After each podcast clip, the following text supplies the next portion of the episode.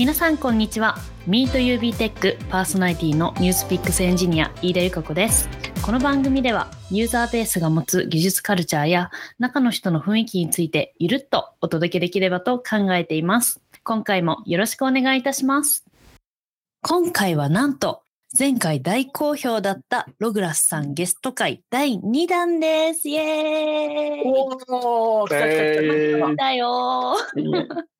はい、前回ご登場いただきました。ログラス CTO の坂本さんに続いて、今年の8月からログラスのエンジニアリングマネージャーに就任された勝丸さんと、同じくエンジニアリングマネージャーの飯田さんをゲストに迎えお届けします。テーマはズバリ、ログラスさんに聞く、専任エンジニアリングマネージャーの生き様です。それでは早速登場していただきましょう。よろしくお願いします。こんにちはこんにちは。元気ちょっと待って、おかしいおかしいおかしいおかしい。なんか悪い影響を受けてきてる。なんか、坂本のなんか、あのお二人そんなキャラでしたっけ？こんなキャラです。変なポッドキャスト聞いてきてから来てませんか？大丈夫ですか？だいぶその影響を受けているかもしれないですね。いい、いい、かっこいい CTO じゃないですか。はい。カルチャーになりつつあります。いや、素晴カルらしい。チャーですね、これも。言ってますけど、僕も好きですよ。はい。はい。でもそうですね。ちょっとあの、どんどんお話を伺いたいのと、お二人のキャラも深掘っていきたいというところで、それでは改めまして、簡単に自己紹介をお願いします。まずは勝丸さんからお願いします。はい。株式会社ログラスでエンジニアリングマネージャーをしています、勝丸と申します。ログラスに入社して2年半ぐらい経つのですが、この8月からエンジニアリングマネージャーとして働いています。CTO の坂本に続いてログラスから2人目ということで、機会をいただきありがとうございます。僕からは、え現在の開発組織ってどういう感じなんだっけっていうのが伝わればいいなと思っています。そして、ログラスのエンジニアリングマネージャー職ってこういう感じなんだよっていうのを、このポッドキャストを通じて伝わればいいなと思って、今日は来ました。元気に行きます。よろしくお願いします。ありがとうございよろしくお願いしま。ますすよろしくお願いします。それでは続いて、飯田さん、お願いします。はい。皆さん、こんにちは。えーログラスでエンジニアリングマネージャーしております、飯田と申します。と私はですね、えっと前職の頃からエンジニアリングマネージャーしていたんですけれども、5年ほどやっていた中での後半2年ぐらいはもう完全にマネジメントの方に振り切っていて、公約員 VPOE という形で開発組織の責任者をしていました。で、そこからログラスに来て、最初は現場であのゴリゴリコードを書いていたんですけれども、ログラスの開発組織が大きくなってきたというところで、えー1年ぐらい経ってから最初のエンジニアリングマネージャーとして、え仕事をしておりましたと。で、直近は、えそこからさらにエンジニアリングマネージャーが増えて、まマネジメントチームとして、開発組織を、まあ、作っていっているといったような感じです。今日はよろしくお願いいたします。ありがとうございます。はい。そして、MeetUB テックからは、私、飯田と共同パーソナリティの赤澤さんです。赤澤さん、今日もよろしくお願いいたします。はい、よろしくお願いします。今日もめちゃくちゃ楽しみで、もうあの、僕はログラスさんってもう大好きで、もう We love, I love ログラス T シャツ作っちゃおうかなっていうぐらい、僕は大好きな会社なんですけど、あの、今日の話は特にですね、私自身も自分自身のななりのポリシーとしていろいろ結構考えを話す場も多いんですけど、このエンジニアリングマネージャーに関しては結構自分でも悩んだりとか他社の組織のことをちょっと知りたいっていうトトピックでもあったので、今日はなおさらそのテーマもかけてすごく楽しみにしてきました。改めてよろしくお願いいたします。はいよろしくおありが願いします。とうございます。よろしくお願いします。ということで、今回はゲストのログラス勝丸さん、飯田さんと、ユーザーベースニュースピックスより赤澤さん、私、飯田の4名でお送りしていきます。改めまして、よろしくお願いいたします。よろしくお願いします。イエーイはい。いや、今日テーマが、ログラスさんに聞く専任エンジニアリングマネージャーの生き様ということですけれど、ね皆さんね、楽しみですね。楽しみ。本当楽しみ。でもいろいろ突っ込みたいんですよ。専任って何？とか。わかる、わかる。ね。エンジニアリングマネージャーってもう何生き様って書いてるから、もうよっぽど、よっぽどさらけ出してくれるんでしょうねというところで、来たからには全部吐き出して帰ってもらいますから。言える頑張りますだけ言っていきます。さらけ出していきます。ありがとうございます。ありがたい。いや、実は、あの、私が所属しているニュースピックスの開発組織って、エンジニアリングマネージャーっていうポジションがいないんですよね。赤澤さんの周りっていらっしゃいます？いや、これ実はあれ難しくて、うん。エンジニアリングマネージャーとかそういう人いますかっていう、その相当って言われると、あバイネームでこの人とこの人って、まあ、チームリーダー格の人を挙げたりすることはあるんですが、明確にコンピテンシー的にエンジニアがマネージャーっていうのを定義してるわけではないので、そうですよね。まあ、ずっと専任って名乗ってるわけではないと思うんですけど、結構明確に、えー、責務としてこう作り上げてるログラスさんの話は今日聞きたいなと思ったので、私も相当って言われるといるけれど、明確にポジションとして置いてないのは同じですね。はい。うんうんうんうん。いや、そうなんですよ。まあそういった背景も我々のね、そういった気持ちも踏まえて、まず最初に聞きたい質問があります。ズバリ、エンジニアリングマネージャーというお仕事、一体どんな仕事内容となっているのか、お二人に伺ってもよろしいでしょうか？はい、大丈夫です。おー。嬉しいさらけ出してくれる。じゃあなんか、そうですね。まずやってることっていう紹介をお願いしたいんですけれど、お願いします。ログラスのエンジニアリングマネージャーとしてやっていることですけども、ピープルマネジメントがまず一番重要となります。ピープルマネジメントというと、目標設定ですね。あの、弊社では OKR を使っております。で、OKR 基中での修正だったり、その評価ですね。期末の評価っていうところもやっています。あと、基中でワンオンワンを行っていて、各メンバーの今の目標ってどういう状況なんだっけとか、こういうことをやっていけると、プラスアルファいいよねとか、そういうところの目標のアライメント等々を行っております。あと、もう一つの大きな仕事としては、チーム横断の組織課題に対する取り組みっていうところで、まあこれもちょっと OKR の話なんですけども、全社の OKR があるんですけど、まず弊社は全社の OKR が決まって、プロダクトチーム複数あるんですけど、各チームが何やるかっていうところの目標の紐付けをやっております。あとは細かい仕組みのはい仕組みだったりだとか、制度設計等々を行っております。うんうんうんもう、だいぶ多くないですか？シンプルに。いや、もう8出した月からこ、れだけありますからね。本当ですよね。びっくりした。え、8月から勝丸さんはエンジニアリングマネージャーになったということなんですけれど、こんなやることいっぱいあって、実際どうでした？正直な話をすると、最初うんエンジニアリングマネージャーって何するんだろうっていうところから始まりました。うんこれは、会社によって全然違うと思いますが、私の場合は前任者というか、まあ一緒にやってくれるリーダーがおりましたので、まずはリーダーのコピーをやりきるぞっていうところから自分は始めました。うん、うん、うん。これ、え、バンバン聞いちゃっていいんですか？めちゃくちゃ興味あるから。ぜひ。そうすると、結構その、一番気になるのは、この、それぞれのそのやってることも深掘っていくんですけど、率直に僕が疑問として思うのは、実際のもの、つまり、プロダクトとか行動ってどういう関わり方になるのかっていうのを、まず最初に聞いてみてもいいですか？そうですね。一番最初私がエンジニアリングマネージャー始めた時は、もう本当にあの、ちょうど1年前ぐらいになるんですけれども、はいえっ、と、その時はですね、まだ、えー会社の中にそのエンジニアリングマネージャーという職種がなかったので、はいはいはい。他のメンバーもどういう期待をかけていいか、ちょっと探り探りみたいな。なるほど、なるほど、なるほど。普通に私も半分はあのチームの中にいて、まあ、コードを書きながら、はいまあ半分はチーム外のことをやるみたいな形。まあ、エンジニアリングマネージャー最初に立てたタイミングというのが、もうワンチームじゃちょっと大きくなりすぎて、分割をしようというタイミングがあったんですよ。なので、2チームに分かれて、2チームに分かれると、チーム間のことを考える必要があるよねというところで、まあ、それでちょっとチームの外から2チームをこう俯瞰して、えーまあ、そこのこうアライメントをしたりですとか、まあ、そういったところをこうやり始めたというのが一番最初のきっかけです。で、まあ、そこからは自分がある程度 EM 的なこう仕事をして、EM ってなんかこんなことをするんだみたいなイメージがついてきた段階で、じゃあ自分はもうチームから完全に抜けますっていう形にして、各チームにチームリーダーを立てて、まあ、そこであのチームのプロセスだったりとか、えっ、と、ま、スクラム回していくみたいなところとかは、まチームに自己組織的にこう回していってもらうみたいな、まあ、そんな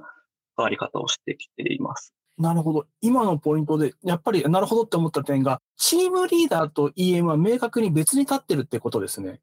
そうですね。はい。なるほど。はいなるほど。でその最初の2チームに分かれた時の1チームのチームリーダーが勝丸さんです。なるほど。はい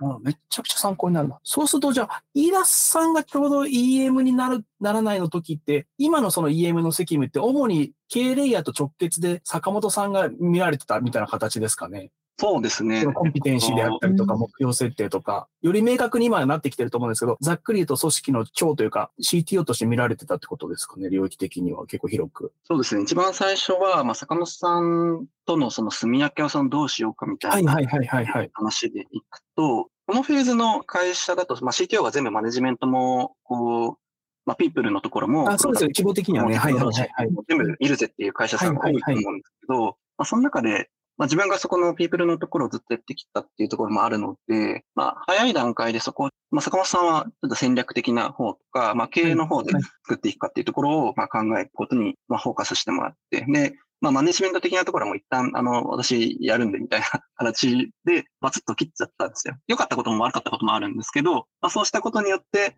まあ、一定、なんだろうな、全部のことを考えずに済むみたいな状況は、まあ、最初作り出せたみたいなところがありました。うんありがとうございます。これ一個ポイントだと思うんだよな。結構チームリーダー、エンジニアとしてこう、チームリードもしてるから、見てるから、まあ EM っぽいとかっていう感覚を持ってる組織とかも多分あると思うんですよね。私も当然そういう部分もありましたし。でもやっぱりその CTO からこう責務を剥がしていって、えーで、チームリーダーからも一部そのちゃんと明確なコンピテンシーとか目標設定とかも剥がして、チームリーダーとは別にエンジニアリングマネージャーが1000人にいるっていうところ。これがだからこそのエンジニアリングマネージャーとしての定義だと思うんで、今の話めちゃくちゃまず一つめっちゃ参考に僕勝手になってます。なるほど、そうか。もうちょっと一回収録止めて自分の組織考えたいなと思いました。ここのタイミングで。いやいやいや、それぐらい、今ホットなトピックなので。え、私ももう一つ聞いてもいいでいや、すか？どんどん聞こう、どんどん聞こう。いや、なんか、今回1000人エンジニアリングマネージャーって聞いてるんですよ。なんですけど、これちょっとすみません、台本とか言っちゃうけど、そう、台本のメモの評価しているっていうところに、コード品質も評価したいって書いてあるんですよね。書いてた。そう。で、今話伺ってると、もう結構そのチームとはバツンとこう切れてて、エンジニアリングマネージャーですごい集中してるじゃないですか。いつコード見るんですかっていう。すごい気になってるんですあ、これどうやってるんですかの向き合い方だよね。うんそう確かに。そここは結構ね、紆余曲折が う。そうなんですね。私が最初になってから、チームリーダーを各チームに置いてる状態で、3チームまで増やしたんですよね。でそうすると、まあ、どんどんどんどんその EM とチームが、まあ、離れていくはいはい。力が働くじゃないですか。はい。でそうすると当然、今のコードのクオリティがどうかみたいな話って、やっぱり肌感としてはどんどん薄れていっちゃうので、うん。で、一方で、なんか、まあ、その行動の評価の話もそうなんですけど、まあ、そのチームの中でその OKR ですとか、そういう目標をきちんとこう達成するみたいなところをどうグリップするかみたいなところでも、まあ、その距離感がこう離れていくって結構デメリットが大きいよねっていう。で、コミュニケーションとしては、チームがあって、チームリーダーがいて、EM がいて、CTO がいてみたいな感じで、なんか、このフェーズなのにすごい階層構造できちゃったなみたいなうん。感じになって、うん。もっとそのスピード感出せるだろうっていう話になって、で、まあそこからちょっと EM がもう少しチームの方に入っていこうと。で、その中で目標のグリップだったりとか説明責任みたいなところも解像度高くやるし、まあログラスとしてやっぱり DDE ですとか、そういうコード品質みたいなことをずっと大事にしてきている組織なので、まあ、そこに対してもきちんと単にその機能をリリースしたからどうこうだけではなくて、コードの品質も含めて、ちゃんとその評価することで、こうテックカンパニーに近づいていけるんではないかみたいな、まあ、話があって、そんな感じで今は各チームちゃんと接点を持つっていうところを大事にしながらも、まあ、エンジニアリングマネージャーとして、まあ、チームの外のこともやるみたいな、なんかそんな感じで動いています。いや、すごいですよね。コミットメントの領域めちゃくちゃ広くないですか？そうですね。コードを、じゃあ、そのプルリクレベルまでちょっと細かくあの、リアルタイムで見れるかっていうと、ちょっと難しいところもあるので、これはメンバーから言ってきてくれたんですけども、コード品質を評価する会みたいなものを開きたいですっていうふうなことを提案いただきました。で、具体的にどういう感じだったかっていうと、まあ、このクォーター3ヶ月間でこういう機能をこういうふうに作ってきたんだよっていうことを時間をとって、そしてその中ではコードレベルで見て、ここがこういうふうに綺麗だとか、こういうふうにいけてるんだぜっていうことをエンジニアリングマネージャーに説明してもらって、それを評価に活かしていくっていうことをやり始めました。すごい。これ、もう、すごい話なんですけど、あえてちょっと批判的な疑問の付け方として、ちょっと質問したいんですけど、メンバーから見たときに、チームリーダーとエンジニアリングマネージャーってどういう見え方とかどういう関係性に見えるんですか、うん、それこそ、ともすれば、その距離感的に近すれば近すぎるほど、まあ、先導多くしてってわけじゃないですけど、こう、二人に見えちゃうのか、それとも明確にメンバーからしたら、こう、縦というか、レポートラインのように見えるのか、そうじゃなくても明確に責務が違う、それぞれの、わかんない、なんかもう、風神雷神って表現が適切なのかわかんない。北斗の権利とララライガでしたっけ？とから、その、こんな風に見えるのか、ちょっと感覚的にメンバーから見たときにどういう見え方になるのかなと思って、少しそこもお伺いしたいなと思いました。はい。まさに、ここがですね、なんかちょっと二重に見えちゃっていて、あれ、どっちに何を言えばいいんだっけとか、まあ、ちょっとうまいことエンジニアリングマネージャーとリーダーを責務がバツッと分かれていなかったがゆえに、その変に階層構造みたいなことになってしまっていました。なるほど、なるほど、なるほど。で、それをまあ考えたときに、やっぱりエンジニアリングマネージャーとリーダーって僕はまだエンジニアリングマネージャーとしてはぺいぺいですし、そのリーダーとしてもアサインして抜擢した直後だと、まだその習熟度が低いみたいなところで、うまいこと責務っていうのは、エンジニアリングマネージャーとリーダーっていうもので分かれないよねっていうことにあの気づきまして、で、で、このクォーターで何をするかっていうことをエンジニアリングマネージャーとリーダーで話すようにはしています。なので、そのクォーターごとだったりとか、そのチームごとによって、お互いの期待値は全然違う。その毎回違う。でも毎回毎回すり合わせていくっていうことをやっています。めちゃくちゃ参考になる。そうですよね。だから言う通り、席をバツって切りすぎるって、一見密使に見えますけど、その、そのちょうど線のところって基本落ちるもの、ようなものなので、確かにチームの状況とか、その個人の特性とかを踏まえて、責務が、例えばどっち寄りになったりとか、まあ、場合によっては主にどっちかが何かを見ていて、サブ的にはフォローするのも当たり前、チーム、そもそもチームですし、当たり前ですし、確かに今の変遷を経ての割り切りっていうのは、実体的にすごく即してるし、なんか納得度が高いんだなっていうのは、まあ、あの、短い時間ですけど、今聞いててすごく感じました。うん、すごい柔軟性を感じますよね。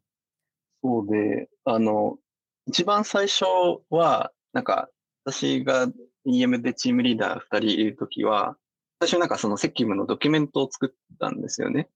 で、まあ、EM はこういうことをします。リーダーにはこういう期待がかかるので、こういうことをしてほしいですっていうことを、まあ、割と抽象的なところもあったんですけど、まあ、一旦言語化をして、まあ、これでやっていきましょうみたいな話をして、でそこから、まあ、チームが変遷したりとか、まあ、リーダーも変わっていくみたいなところがあったので、そうすると、まあ、例えば新しいチームを作ると、そのチームは最初チームビルディングから始まるので、他の2チームとはこう、成熟度が全く違ってくるだったりとか、リーダーも、まあ、チームはずっと存続してるチームの中でリーダーになったとしても、ずっとやってきているリーダーと、今回から初めてリーダーになりますっていう人とでは、その成熟度が全然違うみたいな話があって、そういう意味でも、そのドキュメントで全てを、こう、期待値をコミュニケーションするのは無理だなっていう話になって、まあ、ベースのところはまあ決めつつも、あの、細かいところのこう、アジャストはやっぱり、あの、個々に、チームとリーダーでこう合意して決めることによって、あるべき連携が取れるようになるみたいな、なんかそんな話をしていました。確かにな。なんかし、し、しみじみみたいな感じになっちゃいました。いや、そうですね。えでも一回言語化しないとそのギャップも見えないから、かどうかとは別として、期待する明確を 2B の状態として定義して、実際でも現実はってか、僕らの組織は私たちの組織はってなる部分があるので、その言語化の最初のステップがあるからこそアジャストできるのかなって、その軸があるからどうずらすっていうのが分かるってだけで、やっぱりその言語化ってすごいなって僕は思うんですよね。はい、そういうとこあったかもしれないですね。勝丸さんが EM としてこうジョイン、ジョインというか、ジョブチェンしたタイミングで、そのドキュメントってどうでした？すごい参考になったりしました？はい、参考になった部分も大いにありましたし、統一的にその基準を持って運用しようとはしていたんですけども、やっぱりなかなかそう統一的にいかないっていう難しさみたいなものを、まあ、自分で実感することになりました。さっきリーダーが言ってたんですけども、僕かつてリーダーをやってまして、で、その時はチームメンバーのワンオンワンともやっていたんですよね。で、私がエンジニアリングマネージャーになって、じゃあそのリーダーをまた別の方にお願いするっていう時になって、で、その方から言われたのは、できればワンオンワン的なところをエンジニアリングマネージャーの持ってほしいということを言われたんですよね。で、彼は今はその開発の方で自分の能力を高めていきたいだったり、開発をリードすることでチームをもっともっと加速させていきたいっていう思いがあって、で、その時にワンオンワンをして、その各個人の目標をアジャストしていくっていうのはちょっと負担になるので、そこを持ってほしいっていう相談を受けて、はいと言いました。あその辺が EM とリーダーの期待をそのクォーターごとに調節していくっていう、まあ、具体例になります。いや、柔軟ですね。すごいチームからのそ需要をこう、汲み取って、よりチームだったり開発するその環境を良くしていこうっていうのを責務としてしっかり持たれているポジションなんだなっていうのをめちゃくちゃ感じました。うん、しみじみとちょっと今考えてますね。そう。なんかうちの組織にあのエンジニアリングマネージャーっていうポジションがあったらどうなるんだろうってすごい考えながら、うんお二人の話聞いてる感じですよね、今。典型的だと思うんですけど、やっぱぎ銀の弾丸がない典型的な一つだと思うんですよ。だからこそ自分たちのフェーズとか状況とか特性とかを踏まえて、例えばこの方法を取るべきなのか、取った時にどういうことが起きるのか、どういう形態が良いのかっていうのは、確かに、ただ考えなくていいことは全くないので、うんこの話聞いてなおさら常に考え続けるなっていうのはありますね。うんうんうん。いやもう絶対このポッドキャスト聞いてるリスナーの方々がすごい考えながら聞く感じになってるんじゃないのかなって思いまますね。す。いや、いい。いや、なんか余談なんですけど、はい、はい。前も別のポッドキャストでエンジニアリングマネージャーの話したときに、みんな、うんうんってなって、あの、自分の組織だったらどうなるんだろうって、あの、しみじみこう、黙りこくる時間がでもそうですね。確かに。確かに。シンキングフェイスでみんな今日る。今日の場合は確かにその話が出てこないじゃなくて、ちょっと考える時間取ってるところもありますね。にこうすごい時間がかかるみたいな感じで、あの、一緒なんだなと思って、すごい面白いなと思って。いやもうそれぐらいみんな迷迷ってるんだと思うんですよね。うん。そうエンジニアリングマネージャーというポジションを欲しい気持ちと入れてどうなるんだろうって、まだちょっと未知な部分っていうところもあって、どう責務を持たせるかとかもそうですよ。覚的にさっきのそのうん。なんか今のアルファドライブの規模だと、まあ、はい。業務委託のメンバーとか入ってくださってる方とかも入れて20超えてるぐらいのフェーズなんで、うん。CTO の私が結構 EM というか、そうその期待値とか OKR とかを全部にになっていて、で、コードも書くチームリーダーがガンガン一緒にやってくれているっていう状況なので、多分考えられてたっておっしゃった過去のそのポッドキャストのケースも、多分悪い状態からどうよく反転させるじゃなくて、一点良い状態からさらに最適に良い状態だからこそ悩むと思うんですよね。うん。こんな問題があるからこれ導入しなきゃとか、こういう人採用しなきゃとは違って、より加速させるプロダクトを加速させるための最適解、最適手段の一つなのかっていうところなので、なおさら考えるなって思いました。いや、うん本当にそうですよ。問題をね、きれいにするというよりは、より良い状態を目指すための高い戦術の話だうんと、戦術戦略と戦術の話だと思うんで、いや、そうですね。なるほいや、勉強になるな。いや、おありがと風呂入りなが。らこれ考えます。いや、もう絶対そうですよね。湯船に浸かりながら。いや、ありがとうございます。じゃあちょっと次のお話も聞かせてください。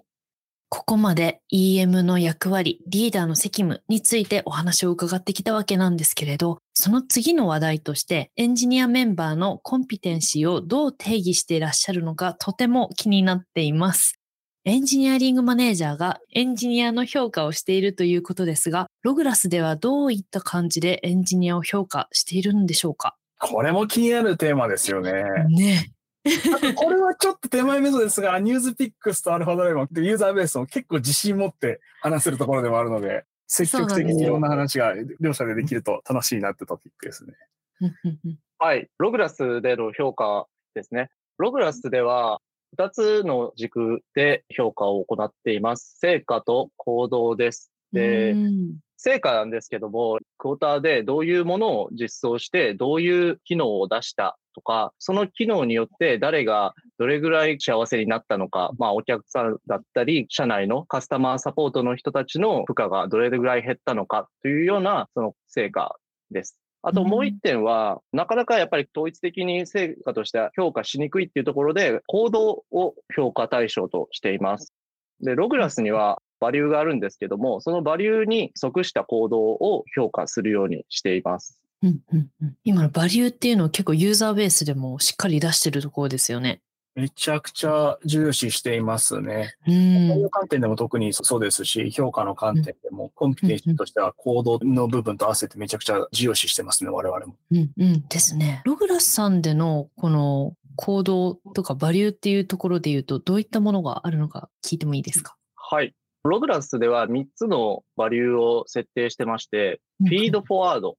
Forward、But We Go、で、LTV First。LTV は Lifetime Value ですね。うん、うん、うん。うんこの3つをバリューとしています。少し内容を説明しますと、フィードフォワードっていうのは仕事中で諌めると言いますか、まあ、ここをもうちょっとこう変えた方がいいよというような、普通はフィードバックって言うと思うんですけど、ログラスではフィードフォワードというような表現をしていて、未来に向けてちゃんとこういう行動を変えていった方がいいよみたいなうんのをしていなるほど、なるほど。なるほどでな。 But We Go っていうのは、まあ、スタートアップやってると結構なんか辛いこともいっぱいあるじゃないですか。うんそういう、なんか辛い真実みたいなのを見ることがあると思うんですけど、そういう辛い真実からあの目を背けずに、それでも自分たちは前を向いてやっていくんだっていうところで、 But We Go。それでも自分たちは前に向いていくっていうようなバリューにしています。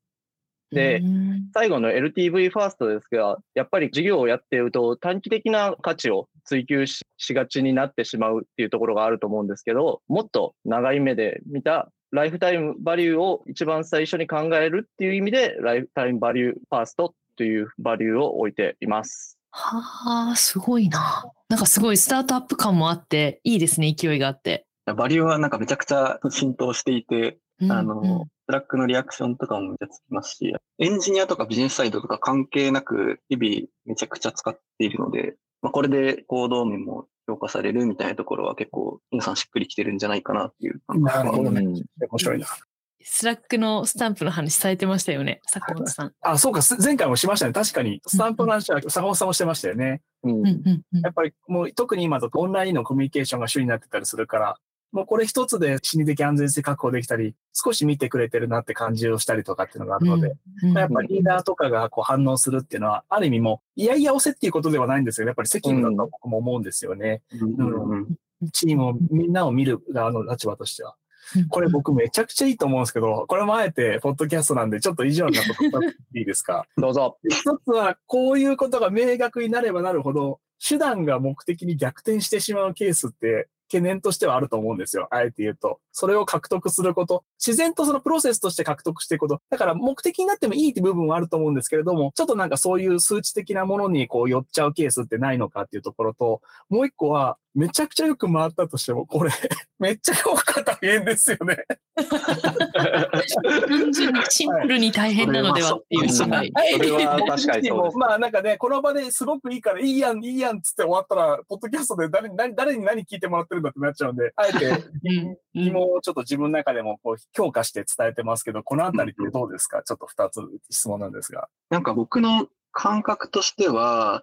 その、例えば最初の質問ってあれですよね、こういう評価指標にしてるから、まあ、意図的になんかここを評価されるようにこう行動するみたいな。あそうです。まあ、い評価ハックとまでは言わないですけど、そうそうそう、そういう感じです。そういう感じです。そうです。それで言うと、うちのバリューなんかどれも体現するのめちゃくちゃむずい。なるほどね。やハックできるもんじゃないぞと。えじゃあ、ハックできてるところが体現できてるんだって。ななるほど。し、例えばそのフィードフォワードとか、なんか相手にこう言いにくいことを言うみたいな側面あるんですけど、はいはいはい。本当になんか相手のことを考えて、自分もこうなんか痛みをもらうかもしれないけど、それでもやるみたいなものだったりもするので、うんうんなんかこう、なかなかそうですね、本当にこれをやろうと思ってやらないとできないようなものにはなっているかなっていう気はしますね。ハックしようとしてやれるんだったら、それはそれでやれ、ちゃんとやできるようになってるじゃんってことですね。そうですね。確かに。やってんだったらもうそれは普通に評価するわ、みたい確かに、確かに。いや、素晴らしい。それは素敵です。な。偉いお前みたいな。うんそういう、こうね、動機は何しろちゃんとできてるようになってきてるから、自然とね、後付けでなってるじゃんって素晴らしいですよ。うんうんうんいや、いいですね。それでもプロセスとしてめっちゃ正しいですよね。そうですね。やっぱりフィードフォワードとか結構大変ですね。その、嫌われるようなことを言うかもしれないって思っちゃったりもするんですけど、そこはもう相手を信じて、まずはちょ、これを受け取ってくれっていう気持ちで伝えるようにしています。これ言えるのって逆にもう、なんだろう、ログラスさんの組織の強さの証拠だと思ってて、うん逆にこれができるからフィードフォワードができてさらに強くなると思うんですよね。だから相手をなんかな殴るわけじゃないですけど、相手にこう、精神性、真摯に向き合ってぶつかって答えてくれるっていうのがあるから、それでさらに強固になってて、もうどんどん順転すると思うんですよ。それが前提がなかったらぶつかって変に誠実な意見だけど曲がって取られちゃって壊れてってなると思うんで、いや、これはもう勝ちパターンっていう表現もちょっとあれかあれかもしれないですけど、これどんどん組織が強くなる良いループに入ってるんだなっていうのは、ここ、これに現れてるなって僕はすごくうん。うん。フィードバックって、なんかそのフィードバックするスキルもそうですけど、そのフィードバックを受けるそうですね。のもなんかススキルありますよね。うん。そうですね、わかる。結構採用とかでも、まあ受けるっていうところで、まあ例えばアンラーニングするうん。力がどれぐらいこうあるかみたいな話だったりとか、うん。っていうのはやっぱすごくしっかり聞いていったりするので、うんうんまあ、そういう意味でなんかその、これがあ成り立つその組織土壌になってきているのかなっていうところは、あの中にいる身としては感じてるところですかね。うんうん。うん。いい仕組みだとしても大変じゃないですか。大変ですよねお二方がちょっともう無理ですってならないのかなっていう。実際大変なんですけど、まあ、評価自体がそもそものそのスタンスとして勝ち取るものであるっていうのが、まあ、大前提として評価制度を始めた当初から言っていることですと。なので、まあ、コミュニケーションの中でマネージャーからなんか、あなたこれもすごいことやってたじゃんみたいなことを言うこともあるんですけど、基本スタンスは自分で勝ち取ってくださいっていうスタンスでいます。なので、うんやっぱ上げてくる中で、まあ、自分はなんかこれだけの行動をこれだけしたんだみたいなところは、まあ、実際皆さん結構しっかり書いてきてくれますし、それと、まあマネージャーの方でもある程度は、こう、まあそこのファクト収集みたいなことをきちっとやって、そこをこう、すり合わせて、で、最終的なこう評価を作っていくみたいな、まあそんな感じで、まあ大変とも言いつつ、一方的なコミュニケーションでは、まあ全然ないかなっていううん。感じですかね。ん。スタンスとして勝ち取るって当然自分自身がやったことを適切に言語化したり、ものとして提示して評価をもらう、勝ち取るっていうのは、まあ自分自身も本当にその通りだと思ってて、ただそれをちゃんと組織のカルチャーとしてって明言して体現してるっていうのも素晴らしいですよね。いや、そうなんですよね。見てもらえると思ったら、まあそれはそれで、ね、見るべきだというふうに、例えば上長とか、うんあの、うんチームリーダーレイヤーには当然そういうスタンスが必要なんですけど、やっぱ受ける側としては自分自身が適切に自分自身のやったこととか、何がいいかっていうのをね、説明するっていうのは当然の責務でもあると思うので、それをちゃんと勝ち取るんだよっていうふうに、穏やかだけど、ちゃんとやるんだよっていう感じのトーンはすごく、なんかログラスさんらしいなってすごくう思う。んうんそうですねうん。なんかこう、お仕事している中で青い炎を抱えながら仕事をしているじゃないですけど、すごい冷静なんだけど、ねちゃんとそこで戦略的に、はい、自分たちで戦っていくんだぞって、うん良くしていくぞっていうのを感じますよね。そうですね。はいなんか、自分たちの組織は自分たちで良くしていくんだみたいなのは、すごい会社から感じるところではあります。うんうん。だから多分それってお二方もそうだし、多分もうメンバーの皆さんもそうなんだろうなっていう、もう文化として伝わってきますね。そうですね。もうみんなあれ、ありとあらゆるところで改善が進むので、時にはなんか、あの、わちゃわちゃすることもあるんですけど、皆さんの改善マインドが素晴らしすぎるみたいな感じで、あの、同時に同じ改善してたりとか、あるあるんですけどね。いやまあでもなんか、ベースとしてのそういうカルチャーすごい。うんうんうんうんうん。うんすごいいろんなお話伺ったんですけれど、この査定フィードバックとかって結構神経使うものといえばそうだと思うんですけど、ログラスさんではどういうふうにされてるんですか？そうですね。えっとフィードバックは、本当に評価始めたタイミングから、めちゃくちゃコストをかけてやってきているところで、本当に一番最初は、そのシステムも入ってなかったので、 Notion でフィードバックのこう文章を書いてみたいなところやってたんですけれども、本当に一人一人、まあ、ここはこういう成果が出ましたね、みたいな成果の話とセットで、なぜこの評価なのか、このランクなのかっていう、その Y のところも、まあ、きちんと書きますうんし、でそこからじゃあ上に上がるためには何が必要なのか、今何が足りてないから、じゃあ次はこれをやってほしいっていう、まあ、期待をも込めて、かなりの分量でフィードバックの文章を書いていたみたいなところがあって、マジで大変なんですけど、ただ、ただ、その納得感だったりとか、今までこんなフィードバックもらったことないですみたいな声が実際あったんで、まあ、これやってよかったことなのかなっていうのは、あの、実際ありました。いやーすごい文化ですね、それは。文化ですね。まあ、ねこれをどこまで続けられるかは本当にあの難しいところだと思ってるんですけど、まあ、今は Notion でやってるところから、えー、システムが入って、まあ、その上でやるようになってったんですけど、まあ、システム化していくと、本当にあの、無尽蔵にその文字数書くことはできなくなるんで、その中にどう、どう要点をこう絞って書こうかなみたいな話だったりとか、まあ、書き違いとかちょっと言葉で伝えるかだったりとか、まあそんな工夫をしながら、そうですね、あのちゃんとそのスケールできるように 頑張っていきたいなすごい。システムが受け付けるかどうかぐらいの分量だったんですね。本当にあの、めちゃくちゃ書いて、結構長文でした。すごい。でも僕これ思うんですけど、テーマミスですけど、実は我々も相当フィードバックのコメントであるとか、伝達とか、内容は納得性とか、とてもやっぱり重要視していて、で、これは自分自身に対するフォローでもあるかもしれないですけど、やっぱり最初の初期のメンバー、小規模な状態とかで、それを実施されてた状況って必ず本人たちにもいい記憶として、文化としても明確に体に染みついてると思うんですよ。あんな風に自分は上長にこういう長いコメントもらって、すごく自分にとって。そうするとやっぱシステムでこう、まあ、もう少し簡略化されたり効率化する部分があったとしても、必ずそれがワンオンワンで補われたりとか、自分がログラスで、前こういうことやっててさっていうふうに必ず自分の文化として発信していくはずなので、少しずつ規模とかに応じてアジャストされていったとしても、その文化で育った組織とメンバーって、必ずそれを自分の、なんだろう、手段として、こう、波及していく、普及させていく方によると思うので、なんか、すぐに崩れたりするというよりは、もう、これが文化として、記憶として刻み込まれてるんじゃないかなってのはも思います。まあ自分の組織もそうあってほしいというふうに、ちょっと願いも込めてますけど。はい、本当はい。いや、本当にあの、最初やるときの評価自体にめちゃくちゃポジティブな思いを持っている人ってあんまりいない気がしていて、なんか僕評価大好きなんですよみたいな人そんないないと思うんですよ。その中で、いや、でもやっぱりなんかそこをこうぶち破りてえなみたいな気持ちが結構あって、なんでそこもあって、こう、少なくともお互いのこうコストをかけてやってるから、いい時間にしたいな、みたいなところは、なんか思いとしてやっぱりありましたね。なるほど。ちなみに一個質問なんですけど、あ、ごめんなさい。ちょっと僕が評価システムちゃんと分かってないんですけど、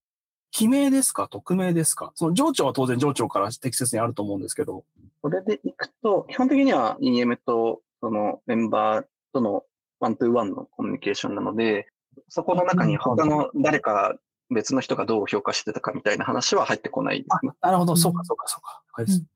結構僕がそのグループで3社こう転職してきて、すべて多面評価360度評価が一つの大きな評価軸にあったんですけど、匿名の会社、ほぼすべて匿名だったのかな。ただ僕は全部勝手に、まあ、怒られるかもしれないです。勝手に記名してるというか、どう考えても僕が書いてるってのが分かるようにはしていて、あ僕は結構そういうポリシーがあったんですよね。だからその、結構勝手に僕はそのフィードフ ィードフォワードで。はい、めちゃくちゃわかるんですよ。だから僕自身がどんなに言いにくいことであっても、誠実に言葉を選んで伝えるから、名前がわからない状態だって言えないことなんで書く必要ないし、それが褒めるとかいいことだけを適当に書くんじゃなくて、まずいこともちゃんとこうした方がもっと良くなる、絶対こういうふうによりよく見えるとかっていうふうに誠実に相手に目見て言えるこの話しか書くべきじゃないと思ってるから、僕自身はそこに結構こだわりがあったので、だからさっきのちょっと遡っちゃうんですけど、フィードフォワードはすごくわかるんですよね。だからこそ名前を名乗ってこそのちゃんと相対した対人のコミュニケーションだと思うんで、うん、すごく僕はそこが好きですね。うん、めちゃくちゃあると思います。ど、ど、あ、一発に I love アイラブログラスって浮浮かんできてません？大丈夫？僕には見えますよ。見える、見える、見える。心の目で見えます。体験度が、なかなかのレベルで。でもそのワーディングセンスいいですね。僕もこ感覚としてはそれを大事にしてるし、メンバーにも伝えるけれども、フィードフォワードっていうワーディングとかはすごい、なんか、あ、わかりやすくてキャッチーだし、いいなって思いました。結構ユーザーフェースの文化に通ずるところもありますよね。そうですね。もし僕が内部で使ってても、うん、ログラスさんからいただきましたってちゃんと明示してるはずなんで、はい。それぐらいでもいいあの考え方だなって、素敵だなって思います。他のところもあるんですけど、特に僕はその部分がすごく好きだなっていうのはありますね。うんうんうん、いやアイデンティティ溢れるお話ありがとうございます。素敵。勝丸さん、飯田さん、今日は貴重な機会をいただきましてありがとうございました。ちょっともうお時間もね、だいぶ迫ってきまして、めちゃくちゃ盛り上がりましたね。もっと話したかったんですけど。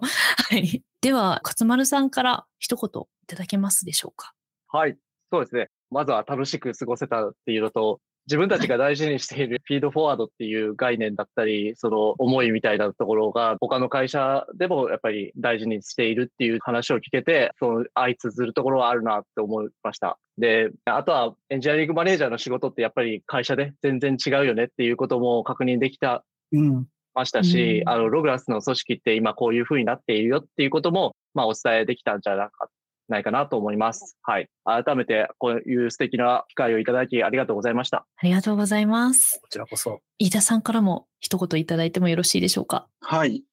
そうですね。エンジニアリングマネージャーのその、各社でどういうふうにこうやっているかみたいなところを、自分たちは割と、こう、スタンダードにやってきてるんじゃないかなと思ってたところも、なんか実は全然そうではないみたいなところを、うん。なんか改めて認識できたのもすごい良かったですし、このテーマってすごい深いなっていうのを改めて感じて、本当に皆さん自分たちの組織でこれをやったらどうなるんだろう みたいなことをこう 裏で頭の中でこう考えながらじっくり話できて、あの、すごい楽しい時間を過ごせました。ありがとうございました。ありがとうございます。本当そうだなと思います。エンジニアリングマネージャーと一言で言いながらも、それって組織論だったり、組織戦略だったりっていうところすごい通ずるワードなんで、うんいやもう本当に今日はありがとうございました。はい。ぜひもっと話を聞きたいという方いらっしゃると思います。ログラスさんの採用サイトからでも、ツイッターからでも問い合わせてみてくださいということなので、ぜひ問い合わせてみてください。飯田さんのツイッターの、なんて言うんだろう、あれ。あの、自己紹介文のところにリンク貼ってありましたよね。あ、はい、ありがとうございます。そう。見させてもらいました。採用サイト、そこからでも飛べま。よく見ますす。ちょっと偵察に行ってました。はい。このポッドキャストのブログの方にも貼ろうと思いますので、またそちらも参照ください。はい。それでは本日もお聞きいただきありがとうございました。また次回の MeetUB Tech でお会いしましょう。では皆さん、さようなら。さよなら坂本イズムはええ。坂本イズムはいいな。元気いっぱい